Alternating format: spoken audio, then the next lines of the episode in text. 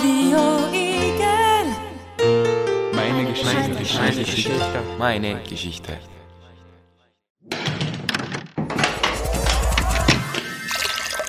Sie hören Kleckskiesel. Gespräche mit Menschen, die uns faszinieren, zu Themen, die uns wichtig sind. iTranslate ist eine App für ähm, Smartphones, mit der man in über 100 Sprachen übersetzen kann. Eben Text, Sprache, seit neuestem auch, äh, also mit der Kamera kann man auch äh, Fotos übersetzen, also Schilder oder Menükarten. Und die App ist global verfügbar und ähm, ist grundsätzlich äh, gratis in der Basisversion und es gibt ein Premium-Abo für 5 Euro im Monat oder 40 Euro im Jahr, der man eben diverse Features dann freischalten kann. Watch2 ist eine Videoplattform, auf der Menschen, egal ob jetzt Lehrling, egal ob jetzt der Busfahrer, der Präsident, die Marketingleiterin, also alle Menschen, die einen Job haben, erzählen dort über ihr Leben, über ihren Werdegang, aber auch um welche Sachen es in ihrem Job eigentlich geht. Das ist eine Berufsorientierungsplattform mit mittlerweile über 7000 Videos von Menschen aus über 100 Ländern dieser Welt. Startups. Das sind Unternehmen wie Facebook, Google oder SpaceX mit milliardenschweren Umsätzen und enormen Einfluss. Deren Gründer wie Mark Zuckerberg, Elon Musk oder Larry Page gehören zu den Menschen mit den dicksten Geldbeuteln weltweit. Mein Name ist Fabian Ivkovic und im folgenden Beitrag hören Sie die Geschichten zweier Startup-Gründer, ihre Träume und wie daraus lukrierende Unternehmen entstanden, welche Kompetenzen bei einer Unternehmensgründung benötigt werden und welche Rolle Schule dabei spielt. Was ein Startup eigentlich ist, weiß Michaela Steinwetter, Leiterin des Gründerservice Steiermark. Ein Startup ist ein Unternehmen, das jünger als zehn Jahre alt ist, ein äh, signifikant Umsatz- und Beschäftigungswachstum anstrebt bzw. aufweist und eine Innovation äh, hat und mit dieser äh, Innovation ein innovatives Geschäftsmodell erreichen möchte. Wie die Gründung eines Startup-Unternehmens genau aussieht, wissen Ali Malocci, Gründer von Watch2 und Alexander Marktl, seines Zeichens Mitgründer von iTranslate. Also die Idee dazu hatte ich mit circa 14, 15 Jahren. Bis ich es dann echt umgesetzt habe, war ich dann, glaube ich, 28 oder 29 Jahre alt. Das heißt, das hat über 10 Jahre gedauert und vier Fehlversuche hat es auch benötigt. Die Idee dazu hatte ich, als ich selber Schüler war in der Schule und wir hatten Berufsorientierung und die Lehrer oder die Eltern oder die Erwachsenen erwarten von dir allen Ernstes, genau zu wissen, welche Jobs du mal machen willst. Das Problem ist, dass du gar keine Übersicht hast über alle Jobs auf der Welt. Und ich habe mir als Kind immer gedacht, es wäre urcool, wenn es sowas geben würde wie eine Art Handbuch mit Lebensgeschichten. Einfach so eine Art Lexikon, wo du durchblätterst und siehst, welche Jobs es gibt und gleich äh, von Erfahrungsberichten von Menschen, die diesen Job machen, selber quasi hörst, wie man da hinkommt. Nur als ich ein Kind war, gab es kein Internet, die Welt war nicht so verbunden wie heute. Das ist über 20 Jahre her. Und viele Jahre später habe ich meine eigenen Wege versucht zu gehen, hatte über 40 Jobs, habe dann vorher die Schule hingeschmissen, aber später dann äh, fertig studiert. Und dann war ich selber Lehrer in einem Gymnasium, 2010. Und alle meine Schüler im Alter von 16 und 17 hatten zwar ein Handy mit Internet, aber niemand hat das Zeug eingesetzt für Berufsorientierung. Da habe ich mir dann 2010 gedacht, hey, diese Idee mit diesem Handbuch mit Lebensgeschichten, das könnte ich eigentlich jetzt selber machen. Und habe dann in meiner Freizeit begonnen, ein paar Videos zu drehen, im Internet hochzuladen, habe eine kleine Website zusammengeschustert. Und das ist dann so gut angekommen, das hat mich selbst überrascht. Und dann habe ich beschlossen, ich kündige meinen Job als Lehrer äh, und werde mich nur mal um dieses Projekt Vollzeit kümmern. Wir haben iTranslate in 2008, glaube ich, gestartet. Und ursprünglich, ähm, also wir waren äh, vier Studenten. Äh, das iPhone hat uns fasziniert. Äh, und als dann der App Store rausgekommen ist, haben wir eigentlich die, die Uni mal beiseite äh, gelegt sozusagen und haben dann einfach gesagt, wir wollen Apps bauen. Und äh, die erste Idee, die wir eigentlich gehabt hatten, war bereits iTranslate. Das war die erste App, äh, die wir dann in Store gebracht haben. Das war auch die erste Übersetzungs-App, überhaupt äh, in, in, in den App Stores, äh, also damals im, im, im iPhone App Store. Und ja, von da an hatten es wir konsequent weiterentwickelt. Über die Motive, ein Startup zu gründen, weiß die Leiterin des Gründerservice Bescheid.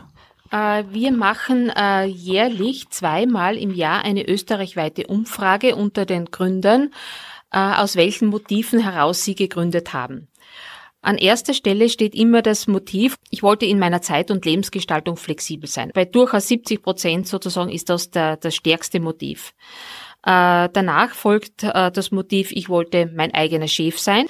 Äh, das nächste äh, Motiv ist, dass die Leute sagen, ich wollte das Ausmaß an Verantwortung, das ich als Angestellter zu tragen habe, in einem eigenen Unternehmen einbringen. Und erst dann kommt, ja, ich möchte unter Umständen mein Einkommen damit sozusagen steigern. Doch dass auch ganz andere Träume und Motive hinter einer Startup-Gründung stehen können, zeigt das Beispiel von Ali Maloggi und What You Do. Träume, die ich hatte, war, naja, ich sag's mal so. Ich bin in einem Flüchtlingsheim aufgewachsen. Ich, wir hatten echt viele Jahre nichts Gescheites zum Anziehen, sondern haben nur von Spenden gelebt. Und was ich mir damals schon gewünscht habe, war, den Menschen zu beweisen, ich bin mehr als nur das Flüchtlingskind, das in der Schule stottert. Und ich habe mein Leben lang versucht, selbst zu einem Vorbild zu werden für all die Kinder, die vielleicht heute in der Schule sitzen und nicht an sich selbst glauben. Das heißt, diesen Traum hatte ich schon irgendwie, also ich hatte immer diesen Traum, eines Tages jemanden kennenzulernen, eine Art Vorbild, wo ich sage, bis deppert. Der zeigt allen Kindern aus dem Flüchtlingsheim oder den Schulabbrechern, hey, das ist nicht das Ende, das ist eine Riesenchance in deinem Leben. Und zufällig bin ich irgendwie selbst auch in, in diese Rolle reingeschlüpft. Und das Ding mit dem Millionär werden, ich glaube, jeder, der sagt, ich möchte Millionär werden, deshalb gründe ich, fair enough, soll man machen. Ist aber manchmal ein extrem schwieriger Ansatz, weil du natürlich Entscheidungen triffst, nur für die Kohle, aber nicht nachhaltig gedacht. Also ich glaube, der Antrieb kann schon sein, dass du sagst, ich will ein gutes Leben haben, ich will gut verdienen, ich möchte mir einen guten Lebensstandard leisten, das ist okay. Aber dieses Bild, gründen und sofort Millionär werden, das ist so eine Denke, die wird natürlich gern von den Medien hochgehalten. Aber das stimmt so einfach nicht. Also, also all diese Unternehmen wie Facebook und die alle heißen, die gibt's auch schon seit über zehn Jahren. Die haben ja nicht einfach gestartet und eine Woche später waren es alle Millionäre. Also ich glaube, ganz, ganz wichtig ist die Fachkompetenz, ja, dass man sozusagen in seiner, in dieser Branche, in, den, in der man äh, gründen möchte, das entsprechende Fachwissen hat. Also der sogenannte Quereinsteiger, den findet man auch in der Praxis relativ selten. Was auch sehr, sehr wichtig ist und was in der Praxis meistens zu wünschen übrig lässt, ist das kaufmännisch-betriebswirtschaftliche Basiswissen. Das ist, glaube ich, ganz ein wichtiger Aspekt, den viele außer Acht lassen. Dass es die Quereinsteiger mit Erfolgsstories eben doch geben kann, berichten die zwei Startup-Gründer. Ich glaube, das Wichtigste ist echt beginnen. Ich habe damals eine kleine Kamera mir geschnappt um, glaube ich, 300 oder 400 Euro, hat die kostet. Haben mir ein kleines Mikro gekauft, das hat nicht mal 10 Euro gekostet, habe einfach begonnen, diese Videos zu machen. Ich muss ganz ehrlich sagen, ich hatte keine Ahnung von Videoschnitt, ich wusste nicht, wie das Zeug funktioniert, ich wusste nicht mal, wie man Interviews führt. Die fertigen Watcher-Do-Interviews dauern circa fünf bis zehn Minuten. Mein erstes Interview hat fast zwei Stunden gedauert, weil ich nicht wusste, wie ich die Person äh, quasi unterbrechen kann. Ja, habe ich nicht getraut. Und dann beginnst du einfach damit und das Verrückte ist, wenn du einfach mal machst, deine ersten paar Videos drehst und einfach rumläufst und wirklich dafür brennst, dann ziehst du automatisch Menschen an, die sagen, hey, geile Idee, hätte ich damals sowas gehabt, wäre mein Leben leichter gewesen, wie kann ich dir helfen? Und diese Menschen haben mich dann echt unterstützt und plötzlich hatten wir so ein paar Ehrenamtliche, die da unterstützt haben. Aber sogar die habe ich immer wieder mitziehen müssen. Das heißt, wenn du eine Idee hast und du siehst sich vor dir, dann kann es sein, dass Leute begeistert sind von der Idee. Aber dann, wenn es um den nächsten großen Schritt geht, und du siehst eine Vision wieder vor dir, kann es sein, dass sogar die Leute, die dich da begleiten, dich ständig in Frage stellen. Das heißt, die größten Hürden sind eigentlich Leute, die dich ständig in Frage stellen und ständig sagen, das funktioniert nicht, das ist ein Blödsinn. Das heißt, der großen Kampf, den du eigentlich hast, ist immer gegen dich selbst und zwar, wie sehr stehst du zu deiner Idee und zu deiner Vision. Und dann haben wir losgelegt und natürlich ist es mühsam gewesen, weil ich habe als Lehrer gearbeitet, habe nebenbei auch in einer Online-Agentur gearbeitet und habe Watcher Do dann auch noch zusätzlich gemacht. Das heißt, ich habe sicher in der Woche 100 Stunden gearbeitet. Das war nicht gesund, aber war notwendig, um da mit dem Ding mal loszulegen. Und dann, als wir wirklich gegründet haben, nie vergessen, die erste schlaflose Nacht hatte ich, als wir einen Mitarbeiter angestellt haben, der zwei Kinder hatte und am Tag, an dem er bei uns begonnen hat, hat er uns erzählt, dass seine Frau ihren Job verloren hat und er mit seinem Gehalt, welches er bei uns verdient, quasi die ganze Familie gerade durchbringt. Und ich schwöre dir, der ist mir so schlecht geworden, weil ich mir gedacht habe, shit, ich bin dafür verantwortlich, dass deine ganze Familie durchkommt. Um, ähm, und das ist natürlich, das sind schon Hürden, wo du dir auch, also in den ersten zwei Jahren habe ich sicher jede Woche mir gedacht, ich schmeiß alles hin, weil es einfach so anstrengend ist. Nur, das habe ich auch gelernt, das ist normal, diese Anstrengung. Also ständig Challenges zu haben, ständig Herausforderungen zu haben, wo du dir denkst, ah, die eine Baustelle haben wir geschafft, ah, da ist die nächste. Das gehört dazu. Das ist ganz, ganz normal. Und wenn du das mal realisiert hast, kannst du auch besser schlafen. Wir sind einfach mal sehr naiv in das Thema reingegangen und äh, haben viele Sachen probiert. Und es hat sich so über die Jahre halt entwickelt. Äh, also wir sind ja jetzt doch schon was haben wir jetzt 2019? Ja, sind schon über zehn Jahre. Also wir haben uns immer darauf fokussiert, das, das weiter auszubauen. Wir hatten auch einmal Zeit lang andere Apps äh, probiert. Äh, es war für, für, uns damals vielleicht noch nicht ganz klar oder auch nicht ganz absehbar, dass halt ähm, irgendwann halt je, wirklich jeder mal ein Smartphone haben wird. Also das war ja damals überhaupt nicht die, so mal die äh, Mainstream-Meinung. Äh, aber dadurch, dass der Markt dann immer gewachsen ist und gewachsen ist, äh, sind wir eigentlich auch immer schön mit dem Markt mitgewachsen und äh, ja, sind jetzt, jetzt mittlerweile die, die in manchen Märkten größte und in manchen Märkten zweitgrößte äh, Übersetzungs-App in der Welt. Also und äh, können, haben halt jetzt natürlich mehr Möglichkeiten. Welche und warum Sie Probleme mit dem Schulsystem haben und was sich konkret ändern muss, damit die Schule wieder als Vorbereitung für das spätere Leben fungieren kann, stellen Ali Maloggi und Alexander Marktl zum Schluss noch einmal klar. Ich meine, vergiss eines nicht. Jedes Kind ist ein Genie. Jedes Kind, das geboren wird, hat keine Ahnung, ob es in Österreich geboren worden ist oder in Italien und trotzdem lernt jedes Kind die Muttersprache aus dem Nix heraus. In Rekordzeit. Jedes Kind, das geboren worden ist, weiß ja nicht mal, ob es einen aufrechten Gang gibt, aber jedes Kind lernt den aufrechten Gang, und dem es tausendmal auf die Schnauze fällt. Aber kein Kind sagt, ich kann das nicht, ich habe Fehler gemacht. Wir sind alle Genies. Das Problem ist nur, wenn du in der Schule einen Test schreibst und du kriegst den Test zurück und da steht drauf vier Fehler, aber keiner sagt zu dir, hey super, du hast 16 richtige Antworten, dann beginnst du irgendwann nur mehr deine Fehler in deinem Leben zu sehen. Und das ist ein Problem, das das Bildungssystem global hat. Die Schule, wie wir sie kennen, kommt aus der Zeit der Industrialisierung, wo wir Leute in eine Fabrik gestellt haben, zu Managern und gesagt haben, du arbeitest jetzt von neun bis fünf, das ist dein Job, da ist die Mittagspause und fertig. Und so hat auch die Schule damals funktioniert. Du kommst raus, du hast Schulnoten, aha, mit dem kann ich das anfangen. Nur die Welt ist komplexer geworden, sie ist vielfältiger geworden. Du brauchst heute Menschen, die selber mitdenken, die alles in Frage stellen, die im Unternehmen sogar unternehmerisch denken.